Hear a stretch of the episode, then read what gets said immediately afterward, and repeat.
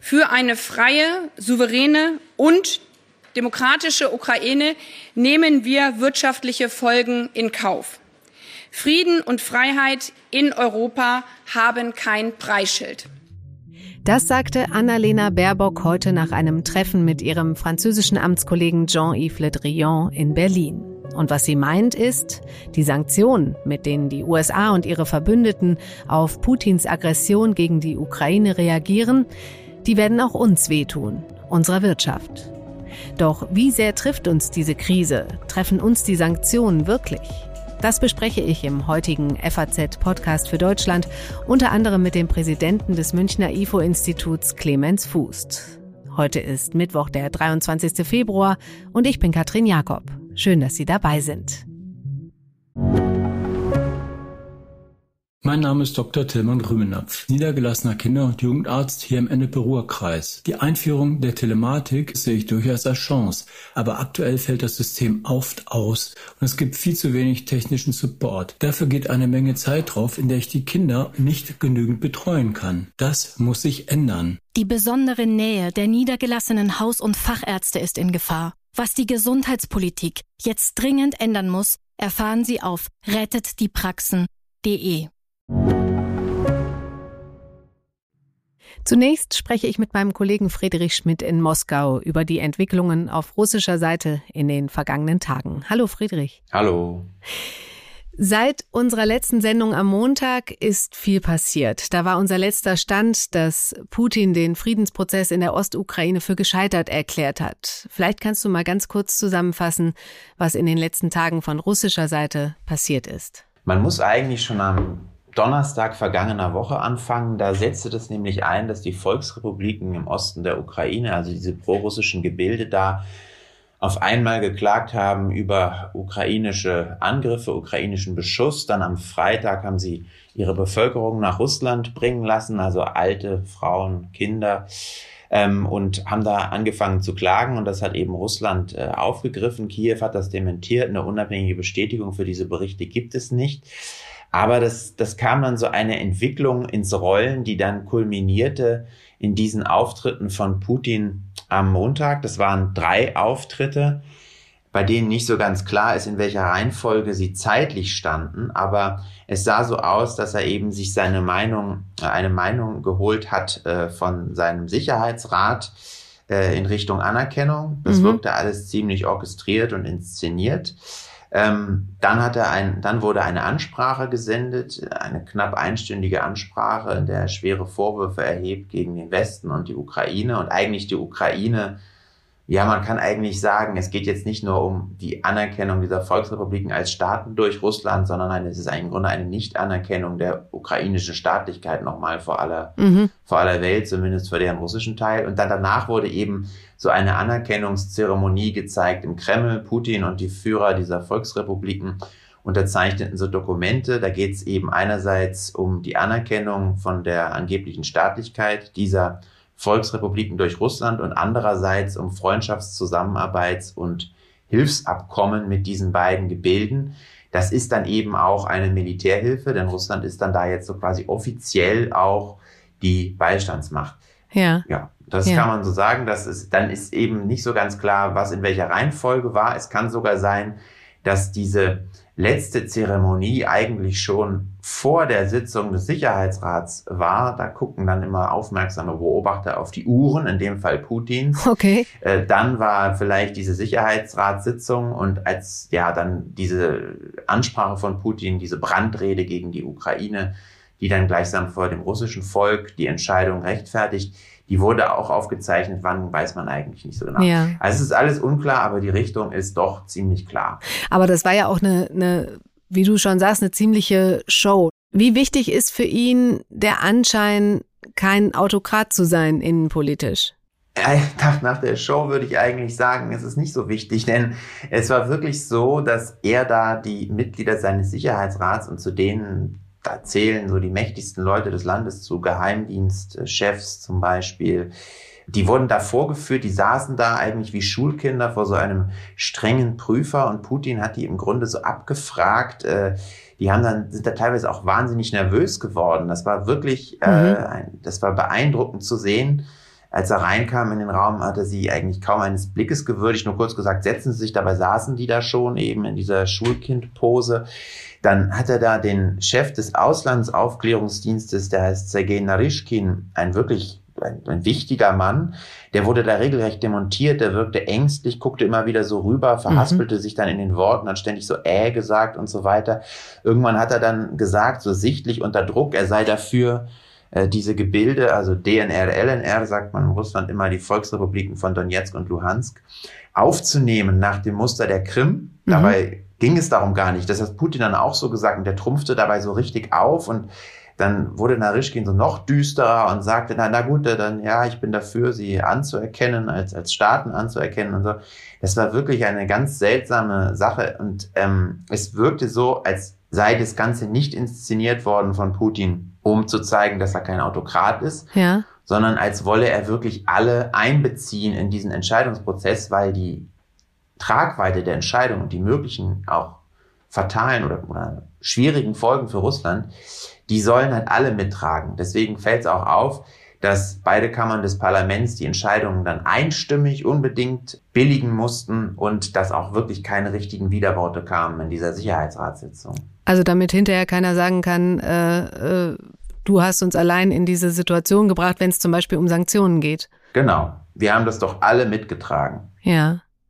Wie ist denn jetzt die Stimmung im Land? Jetzt sind wir ja schon wieder drei Tage später. Wie ist die Stimmung im Land? Das ist sehr schwer zu sagen. Es gibt noch keine frischen Umfragen dazu. Und ähm, das wäre natürlich jetzt mal interessant zu sehen, denn die Führung hat ja in den vergangenen Tagen eigentlich gleich mehrere Wolken gemacht. Das kommt jetzt ziemlich häufig vor. Aber es ist dann halt doch so, dass die Leute immer wieder verwirrt sind, ja, und auch zu Recht. Also sicherlich ist die Beunruhigung groß. Was man, was man sicher sagen kann, ist, dass die Entscheidung, äh, diese Volksrepubliken anzuerkennen, keine positive Stimmung zur Folge hat, wie ganz, gar nicht zu vergleichen ist das mit der Annexion der Krim, die ja doch äh, aus russischer Sicht unblütig, unblutig, äh, na jedenfalls kann man sagen, recht vergleichsweise unblutig vor sich ging. Damals war ja wirklich eine Euphorie hier, ähm, russische Welt, russischer Frühling, sagte hm. man. Ähm, das, das ist dann allerdings gescheitert in dem Blutvergießen in der Ostukraine, was es ja schon 2014 gab. Und seither ist es so eine schwelende Wunde. Das war dann mal mehr und mal weniger Thema. Im Westen ist es ja vollkommen aus den Nachrichten verschwunden eigentlich. Ich habe den Eindruck, dass sich ja. Viele erst jetzt dafür zu interessieren scheinen oder vielen erst jetzt klar wird, was da eigentlich los ist. Aber für die Russen ist es ja eigentlich wirklich schon seit acht Jahren so. Ne? Ja. Deswegen gibt es hier eine große Ermüdung da. Und man steht hier schon irgendwie hinter der Führung oder glaubt zumindest ähm, den Geschichten, dass da Amerika dahinter steht, dass ich da gegen Russland in Stellung bringe und so. Aber es ist jetzt, es ist jetzt nicht so, dass diese Entscheidung besondere Freude oder so hervorruft. Hm. Was könnte Putin denn in seinem Größenwahn vielleicht nicht bedacht haben? Die Kosten, sowohl die finanziellen Kosten, Sanktionen und so weiter, als aber auch ja die menschlichen Kosten. Wenn der da jetzt wirklich angeblichen Beschuss der Ukrainer nutzt, um eine Großoffensive gegen die Ukraine zu starten, dann wird das unter Umständen mit vielen Toten enden. Und dieses Mal sind es nicht nur russische Soldaten, die dann sozusagen in verdecktem Einsatz fallen und dann, es waren wohl ja einige hundert dann 2014, und selbst damals, als er so populär war, hat er, vor, hat er vorgezogen, das zu verheimlichen und den Einsatz zu verschleiern und so weiter. Hat sich da versteckt hinter Bergmännern und Treckerfahrern, wie er damals gesagt hat. Jetzt ist es die offizielle russische Armee und mhm. das kann man nicht verschleiern und das wäre ein, das wären viele Tote und wie das dann läuft, ja, es, es, man hat schon das Gefühl, dass er sich da übernehmen könnte, aber Tja, wer weiß. Ne? Ist, vielleicht gibt's aber, man, ich, ich will jetzt nicht spekulieren, aber das, das, das wirkt schon anders als 2014, ganz anders. Also so viel düsterer, wenn man so anguckt, wie die, wie diese Leute da saßen am, am Montag vor ihm irgendwie und keinerlei Regung im Gesicht und so. Es ist irgendwie, es, es wirkt sehr seltsam. Es wirkt wie ein doch auch alternder Mann, der sich immer mehr verrennt in seine fixen Vorstellungen, er sei erniedrigt worden, Russland sei erniedrigt worden, überhaupt er als so quasi der Zar Russlands sei da erniedrigt worden vom Westen und undankbar behandelt worden von den abtrünnigen kleinen Brüdern aus der Ukraine und so. Das ist, das wirkt wirklich sehr ähm, wie so eine, wie so eine Altersmarotte, die er da jetzt pflegt, zu Lasten von mindestens zwei Ländern. Hm. Klingt seltsam, klingt aber auch gefährlich irgendwie. Ja, richtig. Okay, vielen Dank erstmal für diese Einschätzung nach Moskau. Bitte. Bei mir im Studio ist jetzt der Ressortleiter Außenpolitik der FAZ, Nikolas Busse. Hallo, Herr Busse. Schönen guten Tag. Herr Busse, der russische Präsident Putin hat am Montag Fakten geschaffen. Nun hat der Westen reagiert mit ersten Sanktionen. Die erste deutliche Reaktion kam aber von Bundeskanzler Olaf Scholz schon vorher. Er hat das Genehmigungsverfahren für die Gaspipeline Nord Stream 2 auf Eis gelegt. War das für Sie nach dem ganzen Zögern überraschend? Nicht wirklich. Es war klar, dass die Bundesregierung nach einem längeren Reflexionsprozess zu dem Schluss gekommen ist, dass Nord Stream 2 in diesem ganzen Zusammenhang äh, nicht mehr zu halten sein würde, wenn äh, es da keine friedliche Lösung gäbe. Äh, jetzt ist das Interessante allerdings, und das war vielleicht schon ein bisschen überraschend, dass es ja noch keine militärische Auseinandersetzung äh, gegeben hat, mhm. sondern es gab erstmal diesen völkerrechtlichen Schritt der Anerkennung der abtrünnigen Gebiete in der Ostukraine. Und da war das dann schon eine re relativ deutliche Sanktion zu sagen, äh, wir setzen jetzt Nord Stream zweimal aus. Ähm, ich halte es aber trotzdem für richtig, wenn ich das dazu sagen darf, weil äh, das Ganze ja doch eine, eine, Veränderung des territorialen Status quo in Europa ist und zwar eine erzwungene, mhm. so wie das Russland vorher auch schon mit der Krim gemacht hat. Und das äh, widerspricht nicht nur vielen äh, Verträgen, die in Europa gelten, es ist generell auch eine Sache, die in der Weltpolitik nicht ohne Konsequenzen durchgehen sollte. Mhm, ja, viele hatten ja sogar erwartet von Scholz, das schon viel früher zu machen. Welche Strategie steckte denn dahinter, hinter diesem Abwarten? Ja, es gab die Diskussion, dass äh, vor allem die Ukrainer gesagt haben, äh, man solle Sanktionen vorziehen ähm, äh, oder zumindest sagen, welche man ergreifen würde. Die habe ich nicht für richtig gehalten, mhm. ähm, aus zwei Gründen. Zum ersten muss man Sanktionen auch steigern können. Also man, äh, ganz banal gesagt, man sollte nicht sein Pulver sofort verschießen, ähm, sondern man muss natürlich reagieren, je nachdem, was die Gegenseite so macht. Das ist das eine. Und das andere, es wäre natürlich auch nicht klug gewesen, sich in die Karten schauen zu lassen, ähm, mhm. dass man äh, dann könnte Putin oder hätte Putin äh, sich sozusagen wie aus einem Kostenvoranschlag ausrechnen können, ähm, äh, welche Handlung ungefähr welchen Preis hat. Deswegen war das, glaube ich, so ein ganz gutes Vorgehen und war im Augenblick auch das richtige Signal. Hm. Also welche strategischen Folgen hat denn dieser Schritt jetzt für Deutschland? Also wie dringend brauchen wir Nord Stream 2? Wie dringend brauchen es die Russen? Im Augenblick hat es erstmal gar keine Folgen, weil Nord Stream 2 zwar fertig gebaut ist, aber es fließt kein Gas durch. Ja. Also sozusagen ähm, äh, die anderen Pipelines, die zwischen äh, Russland und Europa bestehen, liefern weiter Gas. Da ändert sich jetzt erstmal nichts. Das ist eine Sache, die eher mittel- bis langfristig Bedeutung hat. Ähm, es ging ja auch nie in dieser Diskussion über Nord Stream 2 um die unmittelbaren Zusammenhang mit diesem Konflikt, sondern immer um die Frage, ob diese Leitung einen strategischen Vorteil für Russland äh, in den Beziehungen zu Europa äh, eröffnet. Mhm. Und zwar der Gestalt, dass äh, Russland äh, einen noch größeren Anteil des europäischen Gasmarktes bekommt, ähm, weil die Eigenproduktion in Europa an, an Gas zurückgeht. Also müssen wir mehr importieren. Und wenn also so äh, über, unter anderem über diese äh, Leitung äh, mehr, mehr Gas aus Russland äh, importiert wird, dann steigt natürlich auch die politische Abhängigkeit. Darum ging es in dieser Diskussion. Mhm. Und ähm, äh, äh, dass man das jetzt erstmal vom Tisch genommen hat, äh, ist ein, ist ein Signal, dass dass, äh, dass Europa und Deutschland äh, sich da nicht in eine größere Abhängigkeit geben, begeben will, sondern äh, andere Lieferanten sich im Zweifelsfall suchen würde. Allerdings, das muss man auch dazu sagen, das Ganze ist ja nicht komplett gestoppt, sondern es ist erstmal die Zertifizierung ausgesetzt. Ähm, das wird man dann abwarten müssen, wie das weitergeht. Hm. Ähm, rechnen Sie damit, dass es wirklich noch an den Start geht? Das hängt, glaube ich, sehr von den Entwicklungen der nächsten Zeit ab. Äh, ich würde es allerdings für einen großen Fehler halten. Also ich glaube, wir müssen das Erpressungspotenzial, das sich da womöglich aufbauen könnte oder das Abhängigkeitspotenzial gegenüber Russland ähm, vermindern, indem wir unseren Energiebezug diversifizieren äh, durch mehr erneuerbare Energien, aber das ist eher was äh, längerfristiges, äh, vor allem dadurch, dass wir Gas äh, bei anderen Ländern kaufen. Hm.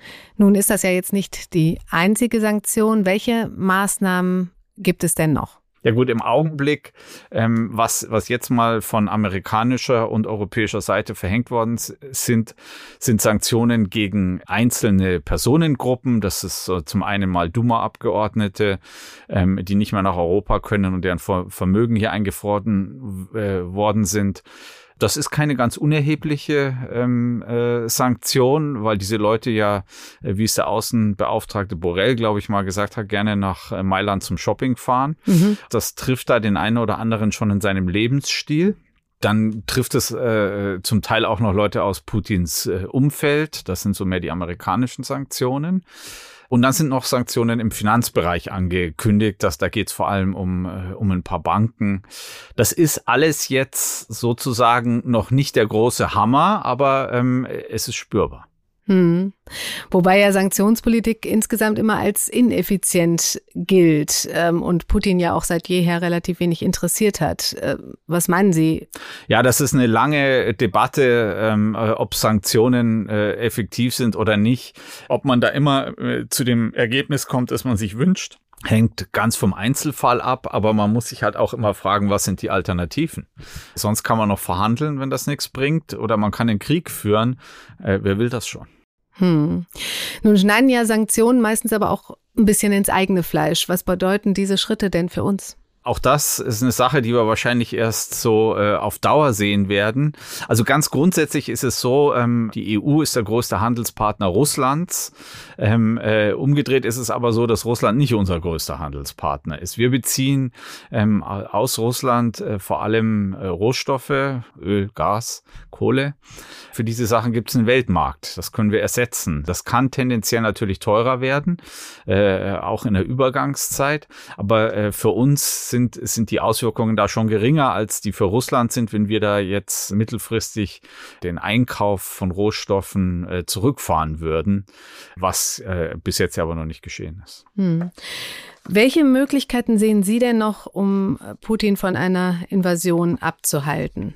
Ja, äh, es ist immer die Frage, ob er überhaupt eine plant. Aber ich glaube, auch hier hat man letztlich nur wieder zwei Möglichkeiten. Die eine Möglichkeit ist äh, militärische Abschreckung. Mhm. Äh, dazu ist der Westen äh, äh, nur in einem, in einem indirekten Maße bereit, durch Waffenlieferungen an die Ukraine und da auch nicht alle, wie zum Beispiel Deutschland, ähm, äh, aber nicht selber, indem man sagen würde, man würde die Ukraine verteidigen. Also mhm. bleibt als einziger Weg noch das weitere Androhen von von, von Sanktionen. Und dass die jetzt so schnell verhängt worden sind, äh, ist, ist, ist, glaube ich, schon ein wichtiges Signal nach Moskau, dass man äh, auch bereit ist, weiter zu eskalieren. Ähm, äh, also die Sanktionen, äh, falls, falls ähm, äh, Putin da äh, militärische Schritte einleiten würde. Ähm, äh, das ist halt so ein, so ein Spiel, wo jeder jetzt seine Kosten und seine Nutzen wägt. Und das werden dann die nächsten Tage und Wochen zeigen, wie das ausgeht. Hm. Wenn man sich jetzt den Konflikt von vor sieben Jahren anschaut und die Annexion der Krim, so richtig schlimme Folgen hatte das Ganze für Putin ja eigentlich nicht. Fühlt er sich dadurch vielleicht ermutigt? Das ist eine These, die im, in, in vielen westlichen äh, Sicherheitskreisen in den letzten Jahren immer wieder vertreten worden ist. Und ich glaube, ähm, da ist auch was dran. Putin hat insgesamt die Erfahrung gemacht, dass der Westen äh, äh relativ milde mit äh, seinen Vorstößen umgeht. Das war mhm. schon äh, in Georgien so, ähm, wo er 2008 auch zwei Republiken anerkannt hat und abgetrennt hat äh, von Georgien. Das war dann auf der Krim wieder so. Aber aber es gab auch so, so andere Dinge, die jetzt sozusagen klassischere Konfliktstrukturen sind, wie seinen Einsatz in Syrien, den man dann auch hingenommen hat. Ich glaube, das ist diesmal anders. Ähm, äh, aber Vorhersagen äh, sind da schwierig. Es hängt sehr davon ab, wie weit die Eskalation dieses Mal geht. Hm. Viele fragen sich ja, was hat Putin eigentlich vor? Was denken Sie, was er vorhat?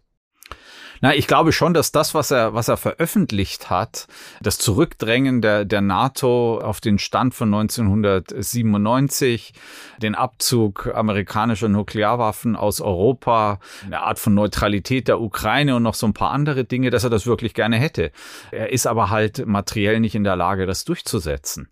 Das einzige von all diesen Zielen, das er aus eigener Kraft erreichen kann, ist sozusagen den Westkurs der Ukraine zu beenden, äh, indem er da einmarschiert. Hm. Welche anderen geopolitischen Partner hat Putin denn jetzt? Es wird ja zuletzt immer gesagt, dass er zu China so gute Beziehungen hat wie nie, aber bisher ist aus China nicht viel zu hören, zumindest keine große Unterstützung. In welchem Spannungsfeld befinden sich da die Chinesen? Tatsächlich äh, gab es da am Wochenende auf der Münchner Sicherheitskonferenz einen interessanten Auftritt des chinesischen Außenministers. Der hat zum ersten Mal so einen leichten Riss in dieser russisch-chinesischen Allianz erkennen lassen. Der hat da nämlich gesagt, dass die territoriale Integrität und Souveränität äh, aller Staaten zu Wahnsinn sei und da gäbe es auch keine Ausnahme für die Ukraine. Das war schon so ein bisschen so ein Absetzen von diesem, von diesem ähm, äh, gemeinsamen chinesisch-russischen anti-westlichen Kurs, den wir in letzter Zeit so häufig gesehen haben. Mhm. Trotzdem muss man natürlich schon sagen, China bleibt einer der, der wichtigsten Partner äh, Russlands in dieser grundsätzlichen Auseinandersetzung mit dem, mit dem Westen. Einfach weil die weltanschauliche Ausrichtung, ähm, äh, die Opposition äh, gegenüber Amerika und gegenüber Europa und den Grundsätzen, für den diese beiden anderen Pole der Weltpolitik stehen, die ist einfach ähm, so groß, bei den, bei China und Russland, das, das, das hält sie im Augenblick so ein bisschen zusammen. Hm. Schauen wir noch einmal auf die möglichen diplomatischen Lösungen. Ähm, haben Sie das Gefühl, die Tür ist da geschlossen oder gibt es da noch Möglichkeiten? Also im Augenblick redet keiner. Ne? Also wir sind da in einer schwierigen Phase. Der Kanal, den die Europäer hatten, der war mit dem sogenannten Normandie-Format verbunden, also den Versuchen, dieses Minsker Friedensabkommen für die beiden abtrünnigen Gebiete in der Ostukraine, da eine Lösung zu finden. Das hat Putin jetzt abgeschnitten. Also da, da, da gibt es mhm. keinen keinen Anknüpfungspunkt mehr. Die Amerikaner haben ihre Gespräche jetzt auch abgesagt. Das war ja ein Treffen äh, Lavrov Blinken geplant und ähm, die Amerikaner hatten sich auch bereit erklärt, nochmal für ein Gipfeltreffen zwischen Biden und Putin. Beides äh, wird jetzt, so wie es aussieht, nicht zustande kommen äh, in absehbarer Zeit. Da ist es jetzt erstmal schwierig. Da muss man sozusagen nochmal äh, äh, einen neuen Anlauf machen. Wer sich auch noch zu Wort gemeldet hat, ist Donald Trump. Er hat in einem Radiointerview Putin bewundert. Da hören wir mal ganz kurz rein. So Putin is now saying it's independent, a large section of Ukraine. I said, how smart is that? And he's going to go in and be a peacekeeper. That's the strongest peace force. We could use that on our southern border. Wie ordnen Sie das denn ein? Ja, das ist, äh, das ist ja eine Sache, die sich schon durch seine Amtszeit gezogen hat, dass er immer so einen Ausgleich mit äh, Putin äh, gesucht hat, was so irgendwie so den, den, den geopolitischen und strategischen Interessen Amerikas eigentlich gar nicht entspricht. Man hat sich das immer versucht, äh, mit so einer Faszination Trumps für so autoritäre Figuren zu erklären. Äh, manche haben auch vermutet, äh, die Russen hätten irgendwelches Geheimdienstmaterial über Trump, mit dem mhm. sie ihn erpressen könnten. Das das, äh, da gab es jetzt nie Belege dafür. Äh, da habe ich auch ehrlich gesagt nie so richtig dran geglaubt. Aber ähm, äh, es ist jetzt keine unbekannte äh, Position. Für uns ist da äh, ein bisschen erschreckend, dass das so ein Denken ist, das auch in Teilen der Republikanischen Partei äh, verbreitet mhm. ist. Und sollte Trump äh, oder, oder einer seiner Wiedergänger die nächste Präsidentenwahl äh, gewinnen, dann würde natürlich so eine äh, Krise ganz anders ablaufen. Mhm. Ähm, äh, deswegen muss man sich in Europa schon Gedanken machen, wie wir selber die Stärke finden, ähm, äh, so, so sowas mit Russland äh, nicht ganz alleine, aber doch jedenfalls äh, mit einem größeren Einfluss zu, zu regeln, als das bisher der Fall ist. Herr Busse, vielen herzlichen Dank für die Einschätzung. Ich danke Ihnen. Bei mir in der Leitung ist jetzt Clemens Fußt, Präsident des Wirtschaftsinstituts IFO. Hallo, Herr Fußt. Ich grüße Sie, Frau Jakob. Herr Fuß, wir haben jetzt viel über Sanktionen gehört. Wie schätzen Sie das ein? Welche Folgen wird die Krise, werden die Sanktionen für uns hier, für unsere Wirtschaft haben? Die Krise treibt die Energiepreise in die Höhe. Das liegt auf der Hand. Öl ist teurer geworden, Gas wird teurer. Die Sanktionen haben kurzfristig äh, meines Erachtens eher symbolische Bedeutung. Mhm. Da sucht man sich ja jetzt einige Banken heraus, die aber teilweise auch schon mit Sanktionen belegt sind. Man sucht sich Privatpersonen in Russland aus von europäischer Seite, die mit Sanktionen belegt werden. Das sind aber einige wenige. Die größten Auswirkungen hat sicherlich das auf Eis legen oder vielleicht auch endgültige Beenden von Nord Stream 2. Das ist aber eine mittelfristige Wirkung. Mhm. Insofern bleiben die direkten Auswirkungen begrenzt. Entscheidend ist natürlich, wie die Krise sich jetzt weiterentwickelt und dann, ob äh, noch zusätzliche Sanktionen hinterherkommen. Ja, da gibt es ja noch einen ganzen Strauß an Möglichkeiten, falls Putin wirklich einmarschiert. Was würde uns denn da besonders wehtun? Ja, wir haben ja das bekannte Problem, dass wir von russischen Gaslieferungen abhängig sind. Etwa die Hälfte des Gases bezieht Deutschland aus Russland und mhm. davon kommen wir auch nicht so leicht los, also auch nicht im nächsten Winter. Und äh, das hat leider zur Folge, dass viele Sanktionen, die im Prinzip möglich wären, äh, praktisch wohl doch nicht möglich sind. Eine Sanktion wäre ja, den Russen zu sagen, ihr dürft bei uns kein Gas mehr verkaufen, aber da wir von denen abhängig sind, ist das ja nicht so einfach für Europa. Das geht wohl nicht. Man könnte weniger Gas kaufen, da hat man aber das Problem, letztlich treibt man nur die Preise in die Höhe. Mhm. Dann liefern die Russen vielleicht weniger Gas, aber ob sie dann weniger Einnahmen haben und ob sie das überhaupt schädigt in größerem Umfang, es wäre im Prinzip denkbar, Exportverbote stark auszuweiten. Russland ist kein so wichtiger Handelspartner für uns, aber immerhin gehen doch 23 Milliarden an Exporten pro Jahr nach Russland. Mhm. Das ist in den letzten Jahren geschrumpft nach den Sanktionen äh, im Anschluss an die Krim-Krise 2014. Aber immerhin, äh, das sind vor allem äh, der Maschinenbau, Kraftfahrzeughandel, chemische Industrie, die betroffen sind. Man könnte diese Exporte einschränken, teilweise verbieten, aber das trifft uns da natürlich selbst. Es gibt eine IFO-Studie zu den Kosten der bisherigen Sanktionen und die Schätzungen liegen da so bei etwa fünf Milliarden für Deutschland. Das äh, mhm. kann man aushalten. Letztlich ist der Außenhandel Deutschlands mit Russland nur zwei Prozent des gesamten Außenhandels. Okay. Umgekehrt sind die Abhängigkeiten stärker. Wenn man in die ganze EU schaut, äh, fast die Hälfte des Außenhandels von Russland wird mit der EU abgewickelt. Also die EU hätte hier schon Möglichkeiten, aber äh, Soweit will man derzeit noch nicht gehen. Besonders weitgehend wäre das Abschneiden der russischen Banken vom SWIFT-System. Mhm. Aber das ähm, geht, glaube ich, in Europa schon deshalb nicht, weil wir ja das Gas nicht vergessen dürfen. Wir sind von Gasimporten abhängig und die, das muss ja irgendwie auch bezahlt werden. Ja. Also äh, Europa ist in einer schwierigen Situation durch diese Abhängigkeit. So viele Optionen haben wir nicht. Ja, da klingt ein Vorwurf durch. Haben wir uns zu abhängig gemacht von Russland? Ja, das soll kein Vorwurf sein. Russland hat ja immer zuverlässig Gas geliefert und war in der Vergangenheit ja äh, wenn man von der Krim-Krise absieht, vielleicht auch ein akzeptabler Partner. Allerdings muss man sich schon fragen, ob nach der Krim-Krise mehr hätte getan werden müssen. Man ist ja danach eher noch weiter marschiert in Richtung äh, Abhängigkeit äh, von Russland eher steigern beim Gas durch das Projekt Nord Stream 2 man muss sich schon fragen, ob man damals nicht hätte sagen müssen und erkennen müssen und auch akzeptieren müssen, dass wirtschaftliche Zusammenarbeit mit Russland zwar wirtschaftlich interessant ist, aber aus politischen Gründen äh, letztlich keine Abhängigkeiten entstehen dürfen. Ich glaube, ab 2014, also rückblickend, hätte man sich schon diese Frage stärker stellen müssen. Hm. Sehen Sie denn unsere Energieversorgung gefährdet? Ja, ich denke, die ist schon gefährdet. Also, wahrscheinlich wird es darauf hinauslaufen, dass man eben doch dabei bleibt, dass man Gas aus Russland bezieht. Und das heißt dann, dass es mit Sanktionen gegen Russland nicht allzu weit her ist. Hm. Das funktioniert vielleicht auch, wenn man das jetzt akzeptiert, wie es gelaufen ist bislang. Allerdings, wenn Russland sein, seine Aggression gegenüber der Ukraine ausweitet, dann muss man sich natürlich schon fragen, ob das sein kann, dass wir weiter Handel mit Russland treiben im bisherigen Umfang oder ob man dann nicht in Kauf nehmen muss, dass man eben vielleicht etwas schwierig in Schwierigkeiten kommt mit der Energieversorgung. Hm. Gleichwohl würde ich sagen, wahrscheinlich ist es wirksamer am Ende und vernünftiger zu sagen, man konzentriert die äh, Sanktionen doch stärker auf Personen. Da hm. könnte man zum Beispiel stärker die, ich sage mal, Unternehmerfamilien, die sogenannten Oligarchen in den Blick nehmen, äh, diejenigen, die in Russland ja auch enge Verbindung zur Regierung haben und zum Beispiel deren ausländische äh, Vermögen zumindest teilweise einfrieren. Ja. Das würde man dann schon spüren in Russland. Auch dann ist natürlich immer die Frage, was ist die Reaktion darauf aus Russland?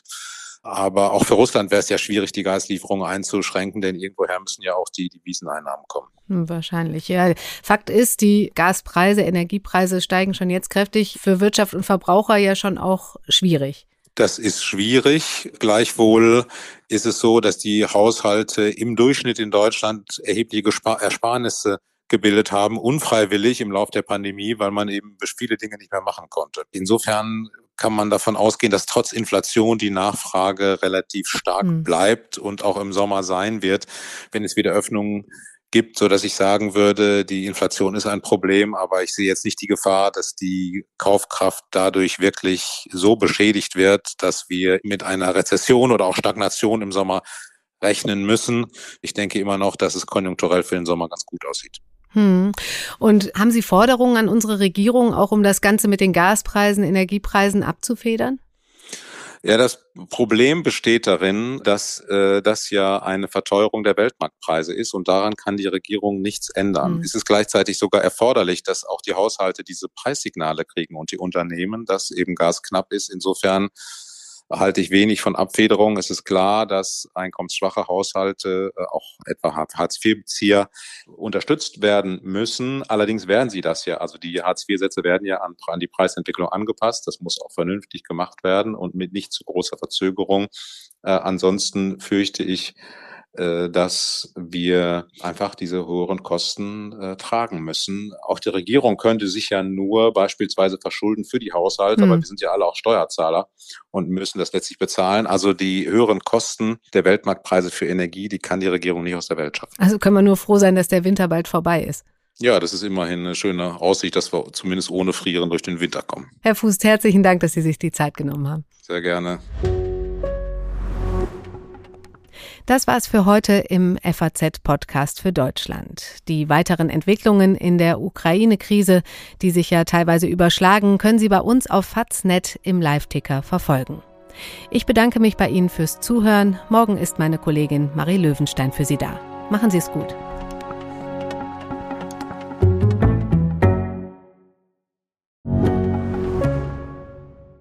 Ich bin Dr. Falk Stierkart und leite ein medizinisches Versorgungszentrum in Erlangen. Der Job als niedergelassener Arzt ist nicht unattraktiv, aber er scheitert oft schon an der Wurzel.